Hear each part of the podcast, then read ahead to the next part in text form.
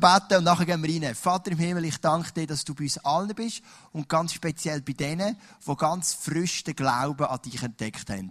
Es heisst im Wort, wir möchten ihnen helfen, das Fundament auf Fels bauen und nicht auf Sand. Weil wenn der Sturm kommt, dann wird das Haus haben, das auf dem Fels gebaut ist. Aber das auf Stand, das wird K.O. gehen. Und ich danke dir, dass wir heute weitergehen in unserer Serie vom 1. Petrus und dass du unser Herz jetzt öffnest. Amen. Ich bin gestern ähm, FCL-Match schauen. Super League Topspiel, FC Luzern, FC Lausanne. 6. gegen 9. Oder 9. gegen 6. aus der Sicht vom FC Luzern mit dem Levin zusammen, mit meinem Sohn. Und der Levin ist 6 und er ist so herzig bei diesen FCL-Match, er ist einfach begeistert. Wenn zum Beispiel Luzern einen Einwurf bekommt, dann kommt er auf seinem Stuhl und sagt, Papi, Einwurf für Luzern. Dann flippt er aus, oder? Und so ist das ganze Spiel. Und schon nach 50 Sekunden hat Luzern das erste Goal gemacht und hat 2-1 gewonnen. Das war übrigens genau der Tipp vom Levin. Er hat Tipp 2, ich habe Tipp 3-1, also hat sogar noch recht gehabt. Und er ist ausgeflippt vor Freude und hat natürlich gemeint, jetzt geht es 90 Minuten so weit, dass Luzern alle 50 Sekunden ein Goal schießt. Das ist dann ein bisschen enttäuscht worden. Aber trotzdem, er ist mit voller Power und Leidenschaft dabei gewesen. Bis zum Schluss war es eiskalt gewesen. Ähm, Lausanne ist jetzt auch nicht gerade die Mannschaft, die Haufen Fans mitbringt und dazu beiträgt für eine unglaubliche Stimmung. Aber der Levin ist wirklich der in diesem Stadion, der die Stimmung aufrechterhalten über die kompletten 90 Minuten. Vielleicht für Fußballliebhaber das kleine Detail noch. Der Sohn von Sinedin Sidan spielt beim, beim FC Lausanne und ist gestern eingewechselt worden zum ersten Mal. Also Zinedine Zidane ist so ein ehemaliger Superfußballer. Das hat jetzt nichts zu mit der Predigt, aber eigentlich, ich erzähle euch das gleich auch noch. Mir geht es ein bisschen so bei dieser Serie. Ich freue mich immer mega auf die Sündig, wenn wir einfach miteinander durch den ersten Petrusbrief durchgehen und den Vers für Vers sezieren, auseinandernehmen, die Tiefe gehen von dem, was da steht. Ich freue mich immer mega drauf. Bei uns hat sich noch etwas Kleines geändert, seit ich vor zwei Wochen das letzte Mal hier predigt habe. Ähm, wir sind ja Vater geworden, also mir, der Becca ist Mutter geworden, ich bin Vater geworden, ähm, zum vierten Mal. Sie ist mit dem Baby draussen. Und ich danke euch herzlich für all die SMS, WhatsApp, Facebook, Geschenke. Nein, sag ich, ähm, für alles, was wir bekommen haben. Mega cool, danke vielmals. Genau. Ähm, 1. Petrus, Kapitel 2, Vers 11. Es gibt jetzt, wir stehen immer mit einem Vers, was sich schon das dritte Mal wiederholt in den ersten zwei Kapiteln. Liebe Freunde, ihr seid nur Gäste und Fremde in dieser Welt. Der Vers, der hat sich jetzt schon dreimal wiederholt. Der Petrus betont immer wieder, wenn du mit Jesus unterwegs bist, bist du manchmal so etwas wie ein Fremder in dieser Welt. Das hat zwei Gründe, oder vielleicht noch mehr, aber zwei Gründe pick mal raus. Erstens mal, du weißt, das wirkliche Bürgerrecht ist im Himmel. Du wirst deine Ewigkeit mit dem Vater im Himmel verbringen. Das ist mal der eine Grund. dein Bürgerrecht ist im Himmel. Du weißt, ich bin nur ein Gast auf der Erde. Der König David sagt das auch im Psalm 39, ist, glaube wo er sagt, Gott, du weißt, ich bin ein Gast auf der Erde, aber mein Bürgerrecht ist bei dir. Das ist ein. Der zweite Grund ist, wenn du Jesus nachfolgst, hast du manchmal gewisse Werte, die anders sind als Menschen um dich herum. Und das macht dich vielleicht teilweise auch ein bisschen fremd und ist auch nicht immer mega angenehm. Weil du möchtest schon dazugehören, oder ich kann nur zu mir reden, ich möchte auf jeden Fall dazugehören. Und manchmal merkst du, hey, wir denken in gewissen Bereichen anders. Und der Petrus ist durchaus ein praktischer Mensch und bringt heute bei dieser Predigt drei Bereiche von deinem Leben, wo es ganz praktisch die Frage ist, was bedeutet es, ein Nachfolger sein von Jesus als Fremden in dieser Welt. Und zwar geht es um den Staat, Beziehung zum Staat. Im ersten Abschnitt, den wir anschauen, im zweiten Abschnitt geht es um Beziehung zu deinem Arbeitgeber. Und im dritten Abschnitt geht es um die Ehe. Also das sind die drei Abschnitte, die er heute anschaut. Staat, Arbeitgeber, Ehe. Und mir ist aufgefallen, jetzt in meinen Gesprächen, die ich hatte, seit ich hier Pastor bin, meine, ich habe jetzt, glaube ich, noch nie ein Gespräch gehabt, dass jemand zu mir kam und gesagt hat, hey Joel, ich habe mega Stress mit unserem Staat. Es raubt mir den Schlaf, einfach in der Schweiz zu leben. Ich mag mehr, ich kann mehr. Der setzt mich so unter Druck. Ich finde es so schwierig. Also Staat ist für uns heute weniger ein Problem. Ich glaube sogar, dass die meisten hier sehr stolz sind, Schweizer zu sein. Oder vielleicht bist du auch von einer anderen Nation. Dann haben wir den Arbeitgeber. Da habe ich etwa die Gespräche von Leuten, die sagen, es ist nicht einfach im Geschäft, ich fühle mich gemobbt, oder ich, alle werden befördert, nur ich nicht, oder ich verdiene viel zu wenig für das, was ich leiste. Das ist immer ein bisschen Ansichtssache, gell? Das sieht vielleicht der Chef anders wie du, aber äh, und das gibt es ab und zu, dass, wir, dass Leute kommen und wir reden zusammen über unsere Beziehung zu unserem Arbeitgeber. Vielleicht bist du ja selber Arbeitgeber. Das ist eher die Herausforderung, wie du um mit deinen Arbeitnehmern. Und dann kommt das dritte Thema, Ehefrau und Ehemann, Ehe. Und über das habe ich von diesen drei Bereichen mit Abstand am meisten Gespräche. Über die Ehe. Wie benimmt man sich als Ehemann und als Ehefrau? Wie lebt man eine glückliche Ehe? Zur Zeit der ersten Christen dürfte das genau unterschiedlich sein. Genau entgegengesetzt. Die haben wahrscheinlich am meisten Stress mit dem Staat. Sie sind teilweise verfolgt worden, sogar hingerichtet. Der Petrus schreibt den Brief vermutlich gerade vor der ersten grossen Verfolgungswelle unter dem Nero, wo gerade so am Anziehen, am Anziehen ist, darum auch der erste Abschnitt im 1. Petrus 1. Also bei uns ist es umgekehrt. Dort dürfte der Staat dürfte das Problem sein. Viele sind einfach Sklaven gewesen. Es geht, ich habe jetzt gesagt, Arbeitgeber, Arbeitnehmer. Wörtlich geht es um Sklaven und ihre Herren. Also das ist sicher ein zweites grosses, grosses Thema gewesen. Der Staat ist schwierig gewesen. Und das Verhältnis zu ihren Chefen, gerade wenn du Sklave warst, war schwierig. Und die Ehe ist vermutlich das, was der Petrus bringt als drittes, wo er gesagt hat, ja, das ist mindestens das, was noch gut hebt. Bei uns hat es vielleicht genau verschoben. Staat für die meisten kein Problem. Arbeitgeber haben es für sind die meisten zufrieden. Gewisse haben vielleicht ein bisschen Mühe. Und dann kommt die Ehe, wo wir sagen, wow, da haben wir aber unsere Herausforderung. Also kehrt es bei uns ein bisschen. Aber Prinzip gilt natürlich. Der Petrus hat es unterteilt in drei Abschnitte. Und ich lese euch jetzt immer den ersten oder die ersten zwei Verse vor von jedem Abschnitt, bevor wir dann in den Abschnitt selber hineingehen. Also der Abschnitt steht, fängt folgendermaßen an. Ordnet euch um des Herrn willen allen Institutionen unter, die in dieser Welt Macht ausüben. Sowohl dem Kaiser, der das höchste Amt bekleidet, als auch den Gouverneuren, die von ihm eingesetzt sind und deren Auftrag es ist, die Übeltäter zur Rechenschaft zu ziehen und denen die Anerkennung auszusprechen, die tun, was gut und richtig ist. Dann der zweite Teil, da geht es um Sklaven und ihre Herren. Vers 18. Ihr Sklaven ordnet euch euren Herren unter und erweist ihnen uneingeschränkten Respekt. Nicht nur den Guten und Freundlichen, sondern auch denen, die sich niederträchtig verhalten. Der dritte Teil, jetzt um die Ehe. Nun zu euch Frauen ordnet euch euren Männern unter, tut es auch dann, wenn sie nicht mehr dazu bereit sind, auf Gottes Wort zu hören. Denn vielleicht werden gerade sie durch euer Verhalten auch ohne Worte für Christus gewonnen. Ich habe mir überlegt, der dritte Abschnitt, und dachte, haben wir ganz wirklich viele Leute, die neu zum Glauben kommen an Jesus, auch viele Frauen oder einige Frauen. Und ich dachte, wie tönt das für dich, wenn du hörst, hey, die Bibel ist noch so old style, man sollte sich seinem Mann unterordnen. Dann sagst du, oh nein, das gibt es wirklich noch Leute, die an das glauben. Ich habe gemeint, das haben wir besiegt vor 500 Jahren mit der Inquisition. Aber Unterordnung ist durchaus ein biblisches Prinzip und ich möchte das heute mit dir anschauen. Es ist zwei Sachen die aufgefallen. Erstens, alle drei Abschnitte, die fangen an mit der Aussage, man soll sich unterordnen. Ob es jetzt zum Staat ist, zu deinem Arbeitgeber oder zum Ehemann. Alle drei Abschnitte fangen an mit Unterordnen. Ich habe mir überlegt, wenn du eine Frau bist, du hast eine Staatsangehörigkeit und Arbeitgeberin, dann musst du dich dreimal unterordnen. Das ist das Maximum. Wenn du ein Sans-Papier bist, also staatenlos, das kennt wahrscheinlich niemand da rein, ähm, ein Arbeitgeber und ein Mann, dann musst du dich gar nicht unterordnen. Also das ist ein bisschen Glück, oder? Ähm, die Frage ist, wo stehst du? Aber der Punkt ist natürlich ein anderer dahinter. Unterordnung ist ein Segen und eigentlich etwas Schönes und Positives, wenn es gesund gelebt wird. Also alle drei Abschnitte fangen an mit der Herausforderung, die euch unterordnen. Und die zweite Beobachtung ist, alle drei Abschnitte betonen, dass Unterordnung wehtun kann. Beim Staat ist klar, sie haben die Verfolgung vor Augen. Beim Arbeitgeber heisst, es können, man soll sich auch denen unterordnen, die niederträchtig sind. Nicht nur den Guten. Und bei den Ehemännern heisst es, dass es Männer gibt, die gar nicht an Jesus glauben, aber die Frauen, die zum Glauben kommen an Jesus, sollen sich ihnen auch unterordnen. Also du siehst, Unterordnung von, von Petrus wird immer gerade betont, es gilt nicht nur für die guten Zeiten. Es gibt Leute, denen kann ich mich einfach unterordnen. Es gilt auch für die Momente, wo du Mühe hast, dich zu unterordnen. Arbeitswelt, oder? Du kennst das. Es ist nicht immer einfach. Da kommt irgendein neuer Abteilungsleiter, ein neuer Chef, hat wieder eine neue Idee zum 700. Mal kommt irgendein Memo raus mit einer neuen Strategie und jedes Mal heißt diese Strategie bringt uns den Durchbruch.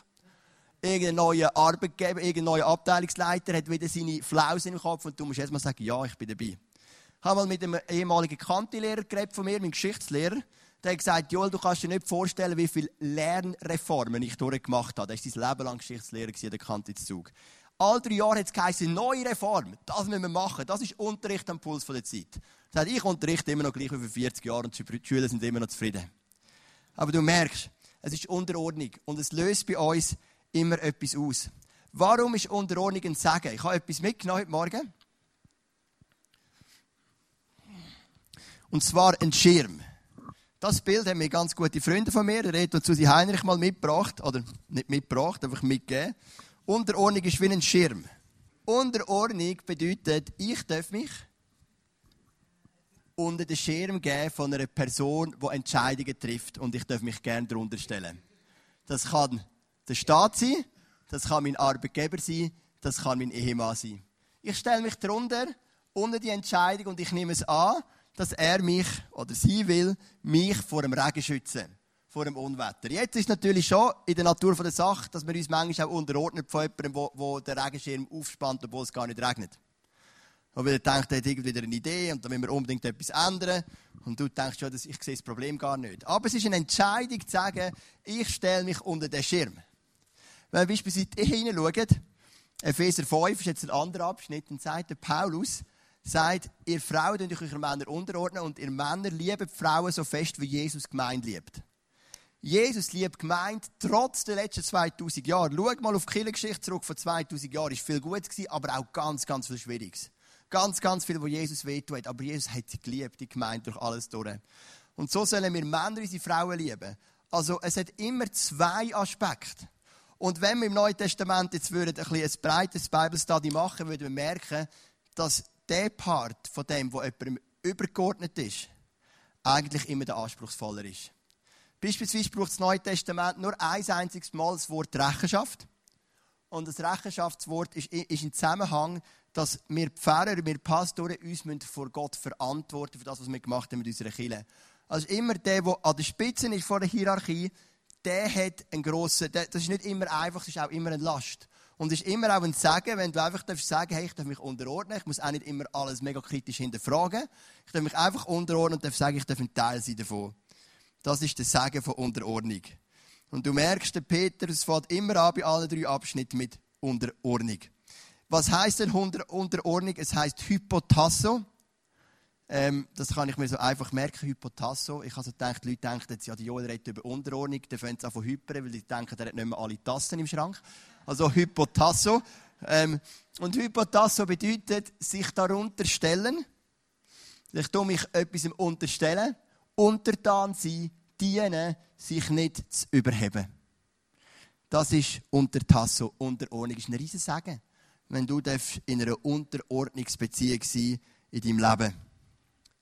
Jetzt gehen wir mal so in die praktischen Elemente hinein. Fangen wir mal an mit dem Staat. Wie gesagt, ich glaube, viele von euch sind genauso wie ich begeisterte Schweizer oder wo auch immer ihr herkommt. Ihr habt wahrscheinlich nicht unbedingt mega Mühe, euch am Staat zu unterordnen. Aber es war noch interessant, dass der Petrus vorhin vorgelesen hat, oder vorhin gesagt hat, dass Kaiser und Gouverneur dazu eingesetzt sind, die Übeltäter zur Rechenschaft zu ziehen. Und er sagt, dass die Christen, die verfolgt werden vom Staat, das ist noch interessant, oder? Er sagt, hey, uns macht es zwar weh, wir sind zu Unrecht, aber es gibt ganz viele, die, die, denen gehen, die, die holen sie oder die verhaften sie zu Recht. Also hat er nie verloren vor dem Staat, vor dem römischen Kaiser, vor dem römischen Reich. Und dann heißt es im Vers 15, denn Gott will, dass ihr durch ein vorbildliches Verhalten das törichte Gerede derer zum Verstummen bringt, die euch aus Unwissenheit verleumden. Wir sollen durch unser Verhalten gegenüber dem Staat oder auch Arbeitgeber oder in der Ehe, sollen wir unsere Kritiker zum Verstummen bringen. Sie sollen anhand von unserem Verhalten sehen, dass wir einen Unterschied machen, dass wir, die, dass wir einen positiven Einfluss haben, dass wir ein loyaler Teil sind vom Staat. Ich meine, beim Staat, wie gesagt, ist es vielleicht nicht so einfach, aber ich habe mir ein paar Punkte überlegt, wo ich merke, wie manchmal auch Christen immer wieder ein bisschen stolpern kommen. Das eine ist beispielsweise Schwarzarbeit. Wo lässt du es zu, dass du Aufträge vergisst, vielleicht auch als Geschäftsmann, bei, bei Orten, wo es richtig Schwarzarbeit geht? Das ist im schweizerischen Staatssystem ein absolutes No-Go. Schwarzarbeit ist das grösste wirtschaftliche Problem in unserem Land. Und ich will es nicht politisieren. Aber es ist wichtig, dass du und ich einen Unterschied machen. Wo Rebecca und ich irgendwann mal zurück, äh, sind von Zug in eine andere Wohnung auf Steinhausen, wir sind so viel mal das ist schon lange her, haben unser Hausbauer ein Putzunternehmen gehabt. Und dann haben wir ihn gefragt, ob er unsere Wohnung putzen würde. Er hat gesagt, ja, ja, das mache ich. Und ich nehme dann noch zwei Frauen mit, die machen dann das schwarz. Und ich habe zuerst gemeint, sie wollen die Wände schwarz streichen. Nein, stimmt nicht, keine Ausrede. Ähm, und ich habe das gemerkt, mich hat das beschäftigt, aber ich habe nicht den Mut gefunden, ihm das zu sagen, dass ich es nicht will. Ich habe um Friedensliebe nichts gesagt. Und das ist nicht gut. So lass uns wirklich konsequente Diener sein auf dem Staat. Steuererklärung ist das Zweite. Es ist manchmal ein Volkssport, ein bisschen zu beschissen bei der Steuererklärung. Du gehst Arbeitsweg 17 Kilometer an statt 13. Das macht etwas auf auf das Gesamtprodukt. Du gehst an, dass du keine Kantine hast. Dabei hast du eine Kantine. Dann kannst du nämlich mehr abziehen, wenn du keine Kantine hast, bei den, bei den Essensabzügen. Du kannst es so ein bisschen jonglieren und wir sagen, ja, wenn sie es dann herausfinden, dann ist es cool und sonst haben wir es alle ein bisschen clever gemacht. Es ist absolut richtig, die Abzüge zu machen, was du darfst. Aber lass uns nicht Abzüge machen, die wir nicht dürfen. Lass uns offen sein und parat sein, 200 Franken mehr Steuern zu zahlen. Oder vielleicht bei deinem Einkommen macht es vielleicht ein mehr aus. Ähm, aber lass uns dort ganz klar und fair sein. Am Staat gegenüber. Das sind so die Punkte, wo wir am Staat gegenüber einfach sagen können, wir sind treue Diener von unserem Staat. Und dann heißt im Vers 16, ihr seid freie Menschen. Doch missbraucht eure Freiheit nicht als Deckmantel für Böses, sondern zeigt durch die Art und Weise, wie ihr mit eurer Freiheit umgeht, dass ihr Diener Gottes seid.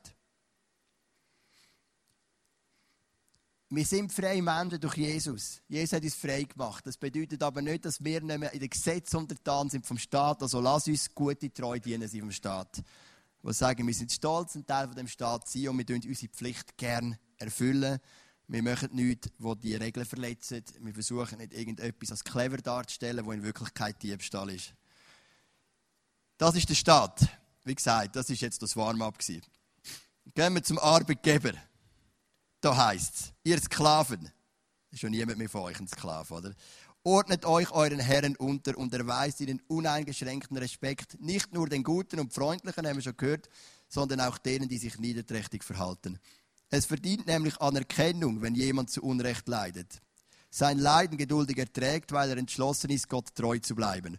Oder hättet ihr irgendeinen Grund, stolz zu sein, wenn ihr wegen einer Verfehlung bestraft werdet und die Schläge standhaft ertragt? Aber wenn ihr leiden müsst, obwohl ihr Gutes tut und dann standhaft bleibt, dann findet das Gottes Anerkennung, denn dazu hat er euch berufen. Die Anerkennung gegenüber einem Arbeitgeber. Es heißt da, wir sollen uns dem Arbeitgeber gegenüber treu und loyal verhalten, auch den Niederträchtigen. Der Petrus sagt sogar, ja, wenn du leidest für etwas, was du selber verbockt hast, dann kannst du es nicht auf dich nehmen. Wenn du im Gefängnis bist, weil du gestohlen bist, kannst du nicht sagen, ich Hero, ich bin für Jesus ins Gefängnis. Nein, du bist ins Gefängnis, weil du gestohlen hast. Das ist nicht das Gleiche. Ich merke, die Leute sind manchmal unglaublich kreativ, gewisse Sachen zu vermischen. Ich vielleicht auch. Aber es ist nicht das Gleiche. Aber wenn du leidest für etwas, wo du nicht schuld bist, sagt der Petrus, dann verdienst du die Anerkennung von Gott. Und manchmal, du kennst das so in der Arbeitswelt. Das ist einfach nicht immer einfach. Ich kann mich erinnern, als ich im Parkhotel gearbeitet habe, das Hotel in Zug, habe ich Nachtschichten gemacht, zwei Jahre, und am Schluss habe ich ein Arbeitszeugnis bekommen. Und die, Abteilung, oder die Abteilungsleiterin von der Rezeption hat mir das Zeugnis vorgelegt, ähm, zum Gegenlesen, und hat gesagt, ob ich das gut finde. Und das Zeugnis war so positiv geschrieben, logisch habe ich es gut gefunden. Der erste Satz war, ich habe die Arbeit erfüllt zur vollsten Zufriedenheit. Und vielleicht kennst du noch die Zeitalter von den verschlüsselten Arbeitszeugnis, das hat es früher gegeben. Zur vollsten Zufriedenheit heisst, du hast es sehr gut gemacht. Zur vollen Zufriedenheit heisst, zur vollen Zufriedenheit heisst, du bist so mittel gewesen. Und zu, zu, zu Zufriedenheit bedeutet, du bist eine Katastrophe gewesen. Verschlüsselte Arbeitszeugnis, sagt man dem. Total Blödsinn eigentlich. Und, ähm, dann hat sie gesagt, ja, also Joel, wenn das für dich stimmt, dann gebe ich es jetzt einfach noch dem Gesamtchef zum lesen und dann kann er vielleicht noch eine Änderung vornehmen, wird er wahrscheinlich nicht. Dann ist es zum Gesamtchef und das Arbeitszeugnis ist zurückgekommen. Alles gleich, außer statt zur vollsten Zufriedenheit ist gestanden zur vollen Zufriedenheit. Und das trifft.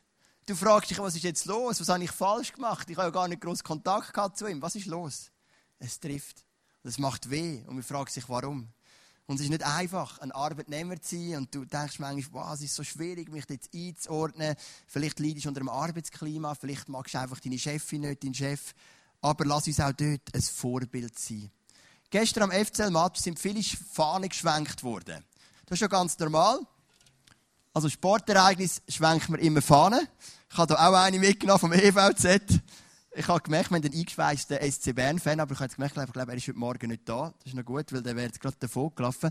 Also das ist so, ähm, das ist so eine Fahne, oder? Du bist so ein Sportevent und du schwenkst die Fahne von deinem Lieblingsclub. Ich meine, wir, wir sagen immer, wir sind eine Kirche, die ist für alles offen. Und ich bringe dir jetzt den Beweis, bei unserer Kirche hat sogar ZSC-Fans und die sind willkommen. Genau.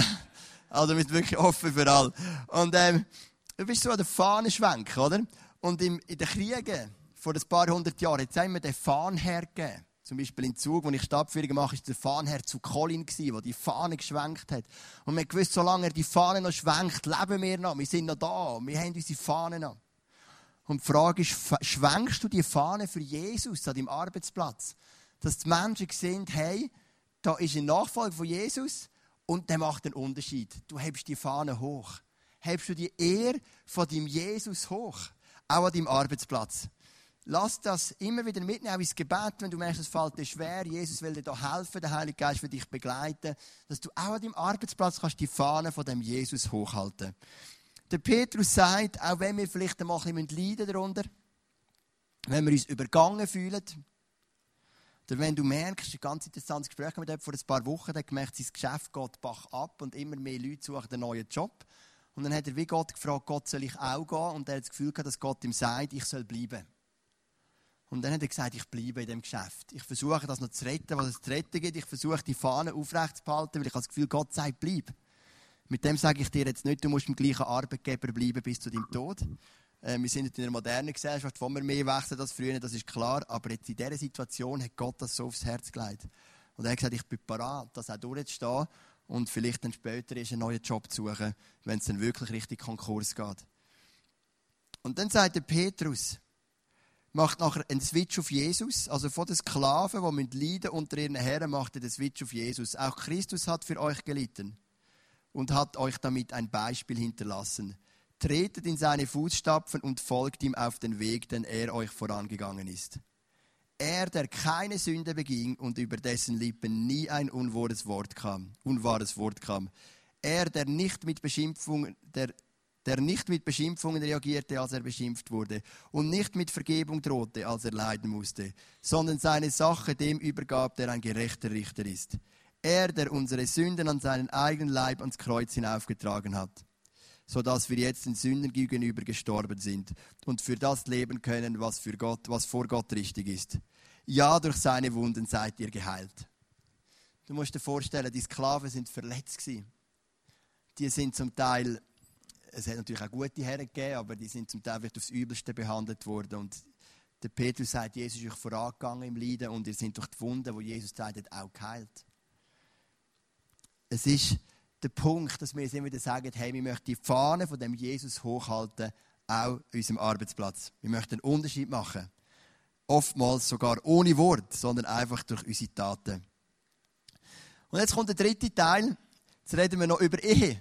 Ehemann, Ehefrau. Ich persönlich finde Ehe etwas mega Schönes. Ich finde jetzt, ich habe sehr eine glückliche Ehe mit Rebecca. Ich muss jetzt sie fragen, wie sie das sieht. Äh, nein, sie sieht das sicher gleich. Und da heißt nun zu euch Frauen, ordnet euch euren Männern unter, tut es auch dann, wenn sie nicht bereit sind, auf Gottes Wort zu hören. Denn vielleicht werden gerade sie durch euer Verhalten auch ohne Worte für Christus gewonnen. Es gibt immer Momente, da braucht es Wort und es gibt Momente, da braucht es kein Wort. Der Salomo sagt, es gibt Zeit zum Reden, es gibt Zeit zum Schweigen. Und es gibt Zeit in deiner Ehe, wo du einfach durch deine Taten deinen Mann gewinnen Und das heisst ja sogar, es geht auch um Männer, die nicht parat sind, aufs Wort von Gott zu hören.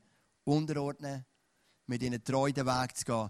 Was bedeutet unterordnen? Es klingt immer so krass, es klingt so befehlerisch, so diktatorisch. Also in meiner Ehe ist es so, dass wir natürlich Entscheidungen gemeinsam treffen. Wir reden, wir diskutieren. Aber es gibt auch Momente, wo wir merken, hey, jetzt muss jemand klar vorausgehen. Vielleicht sind wir uns nicht einig, oder wir merken einfach, jemand muss hinstehen und das ist der Part, wo ich versuche, so gut es geht, dann zu übernehmen. Wir versuchen auch in dem Prinzip ähm, zu leben, so wie es Gott uns aufträgt. Und ich glaube, in der heutigen Zeit ist das der herausforderndste Teil von diesen drei. Herausfordernd als der Arbeitgeber und der Staat. Weil auch die Welt würde sagen, am Staat muss man sich unterordnen, am Polizist, wem auch immer, ist schon klar. Auch die Welt würde sagen, es braucht einen Chef in der Arbeitswelt. Wenn alle, gleich, wenn alle auf gleicher Ebene sind, das funktioniert nicht. Aber in der Ehe hat die Welt eine andere Meinung wie der Petrus. Und dort ist wie die Frage, hey, für was entscheidest du dich? Aber ich sage, es ist ein riesen Segen. Wenn du als Frau parat bist, dich am Mann zu unterordnen und wenn du als Mann parat bist, deine Frau so zu lieben, wie Jesus seine Gemeinde geliebt hat. Aber so ein Mann tut sich die Frau normalerweise auch gern unterordnen. Ist so meine Erfahrung. Und dann heißt es weiter, wenn sie sehen, dass euer Leben von der Ehrfurcht vor Gott bestimmt wird und seine Heiligkeit widerspiegelt. Es gibt doch nichts Schönes als ein Mensch, der sein Leben bestimmt ist von der Ehrfurcht vor Gott und Heiligkeit von Gott widerspiegelt. Das sind die schönsten Menschen, die es gibt. Ich habe diese Woche einen Bericht gelesen, irgendwo wahrscheinlich, keine Ahnung, Internet, irgendetwas. Was macht ein Mann sexy? Da habe ich gedacht, also eigentlich geht es um Frauen, aber ich hätte es vom Mann. Da habe ich gedacht, das ist interessant, kann ich vielleicht etwas lernen? Und dann haben sie gesagt, es geht nicht um den gängigen Punkt vom Aussehen, den lassen wir weg. Es gibt vier Punkte, hat man herausgefunden, die den Mann sexy machen. Ohne das Aussehen. Weil klar, wenn du gut aussiehst, bist du einfach sexy, das hilft ein bisschen mit. Aber die ähm, Voraussetzung oder die Behauptung von dieser Psychologin war, man kann auch sexy sein, wenn man nicht so gut aussieht. Genau.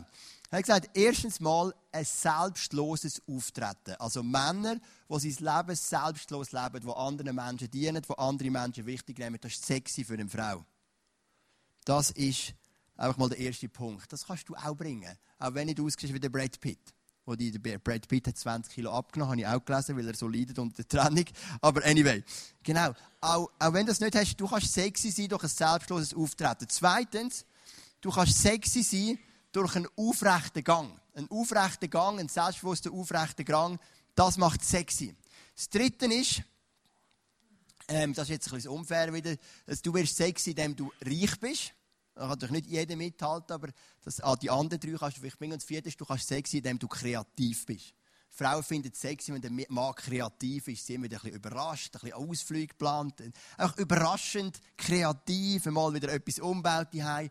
Und du merkst, hey, es gibt viel mehr als einfach ein gutes Aussehen und ein dickes Portemonnaie, obwohl das auch einer der vier Punkte ist. Also es gibt auch für dich noch Chancen. Es gibt ein Leben, das ist von der Ehrfurcht vor Gott bestimmt und widerspiegelt die herrliche Heiligkeit Gottes. Das ist das Attraktivste, was es gibt für eine Frau und für einen Mann. Und dann heißt es im Vers 3 und 4, jetzt geht es um Frauen, eure Schönheit soll nicht darin bestehen, dass ihr euer Haar aufwendig frisiert. Also ich sage jetzt nicht, das darfst du nicht machen, gell? Goldschmuck anlegt und kostspielige Kleider tragt. Das sind alles nur äußere Dinge. Das ist okay, wenn du das machst, glaube ich. Aber es soll nicht der Mittelpunkt sein. Sie soll vielmehr von innen kommen und einen Ausdruck eures Lebens mit Christus sein, das den Blicken des Menschen verborgen ist. Ein freundliches und ausgeglichenes Wesen ist etwas Unvergängliches und ist die Art von Schmuck, die in Gottes Augen einen unvergleichlichen Wert hat. Das ist innere Schönheit. Und mit dem schließt der Petrus den Abschnitt ab, wo er sagt, hey, wenn du innen rausleuchtest, als eine Frau, das ist innere Schönheit. Wenn du innen rausleuchtest als ein Mann, das ist innere Schönheit. Und das kannst du erleben in deiner Connection, in deiner Verbindung mit dem Heiligen Geist. Er kann dich so innen raus frei machen. Er kann dich so innen raus begeistern. Er kann dich so innen raus wunderschön machen. Und das macht den Unterschied. Also zum Schluss, lass uns die zwei Prinzipien mitnehmen. Unterordnung ist ein Schirm wo jemand über dir aufspannt, dein Staat, dein Arbeitgeber oder dein Ehemann, damit du einfach freudig darunter stehen Manchmal, weil es für dich auch einleuchtend ist und manchmal, obwohl es für dich überhaupt nicht einleuchtend ist. Das ist eine Entscheidung. Und das Zweite ist, ob jetzt in der Ehe, im Arbeitsplatz oder im Staat, lass uns die Fahne von dem Jesus hochhalten. Lass die Fahne hochhalten und sagen, wir geben ein gutes Bild ab. Manchmal mit Wort, aber oftmals, so wie es der Bibel schreibt, auch ohne Wort. Einfach so, wie wir uns verhalten. So können wir die Fahne von dem Jesus hochhalten. Und ähm, für mich ist das ein Wunsch, den ich habe, dass die Leute an meinem Leben dürfen sehen, die Fahne von Jesus wird hochgehalten. Also offensichtlich, so sollen die Menschen sagen, wenn sie zum Beispiel mich googlen, dann merken, es gibt ein paar kritische Berichte über das ICF und ich bin Teil vom ICF. Und dann starte ich manchmal ein bisschen mit Minuskredit bei Leuten. Aber mein Ziel ist, dass meine Taten Leute sprechen als die Worte. Und dass die Menschen sehen, hey, da ist jemand, der macht einen Unterschied und der hält die Fahne hoch. Und so schlimm kann es offensichtlich nicht sein, dem Jesus nachzufolgen, weil wir sehen einen positiven Impact. Ich habe mit einem Mann geredet, der ist pensioniert. Und ich habe ihn gefragt, wie bist du zum Glauben gekommen, Jesus? Das ist etwa 40 Jahre her. Sie hat gesagt, meine Frau und ich, wir hatten Eheprobleme gehabt und genauso auch alle Pärchen, die wir kennt haben. Und dann ist unsere Nachbarschaft jemand gewesen, ich weiß nicht, ob sie auch nicht gezögert sind oder schon vorher dort sind. Und plötzlich hat man sich so besprochen und gesagt, hey, das ist eine Ehe. Das ist eine Ehe. So wünschen wir unsere Ehe. Also, wenn meine Frau und ich eines Tages einen Schritt gemacht haben und gesagt, hey, wie schaffen die das, so eine Ehe zu halten? Das ist doch nicht möglich. Und dann haben sie gesagt, irgendwie, was sie genau gesagt haben, weiß ich nicht, aber auf jeden Fall hat es gelangt, dass sie zum Glauben kommen an Jesus. Weil die Menschen sind, das ist eine Ehe. Und die Ehe macht einen Unterschied. Und das wäre das Ziel, das wäre eine Vision für mein Leben und für dein Leben. Wenn unsere Ehen, unsere Beziehungen zu unserem Arbeitgeber unsere Beziehungen zum Staat dürfen laut reden. Unsere Taten dürfen laut sprechen, wo die Fahnen von dem Jesus hochgehalten werden. Komm, doch miteinander auf und beten miteinander. Vater im Himmel, ich bitte dich, dass du uns allen hilfst, dass wir die Fahne, die Fahne von dem Jesus hochhalten dürfen. Ob es unsere Beziehung zum Staat ist, ob es unsere Beziehung zu unserem Arbeitgeber ist oder unsere Beziehung zu unserem Ehepartner ist. Dass die Menschen in unserem Leben dürfen sehen, hey, dem Jesus nachzufolgen, vielleicht macht es für uns keinen Sinn, vielleicht finden wir es ein bisschen komisch, was auch immer, aber was wir sehen in ihrem Leben funktioniert offensichtlich. Also ganz falsch kann es nicht sein. Und das kann vielleicht so ein Einstieg sein für Interesse, die Menschen haben am Glauben an dir.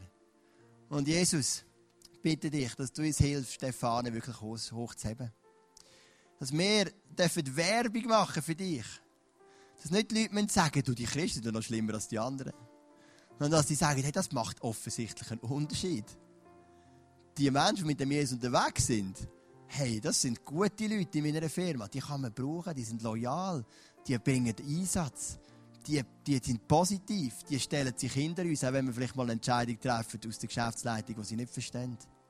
Hey, die Ehen, die wir sehen, hey, die machen einen Unterschied. Es sind fröhliche Ehen, hingegebene, liebevolle Ehen, prinkelnde Ehen. Hey, die Kinder, wow, die haben es einfach gut miteinander. Wie die Konflikt lösen, da ist irgendetwas anderes. Und das ist mein Wunsch, dass wir die Fahne hochheben Jesus. Wir als Einzelpersonen, aber auch wir als ganze Kirche. Als ICF Luzern. Wir sind dort, wo wir können, sozial etwas bewegen wo wir können der, Gemeinde, der Gesellschaft dienen dass wir die, die, die Fahne können und Menschen dürfen sehen, wow, die Nachfolge von Jesus, auch wenn wir es nicht verstehen, auch wenn wir gewisse Sachen vielleicht manchmal ein bisschen spooky finden, aber ihre Taten reden oft Leute als ihre Worte und die machen einen Unterschied. Amen.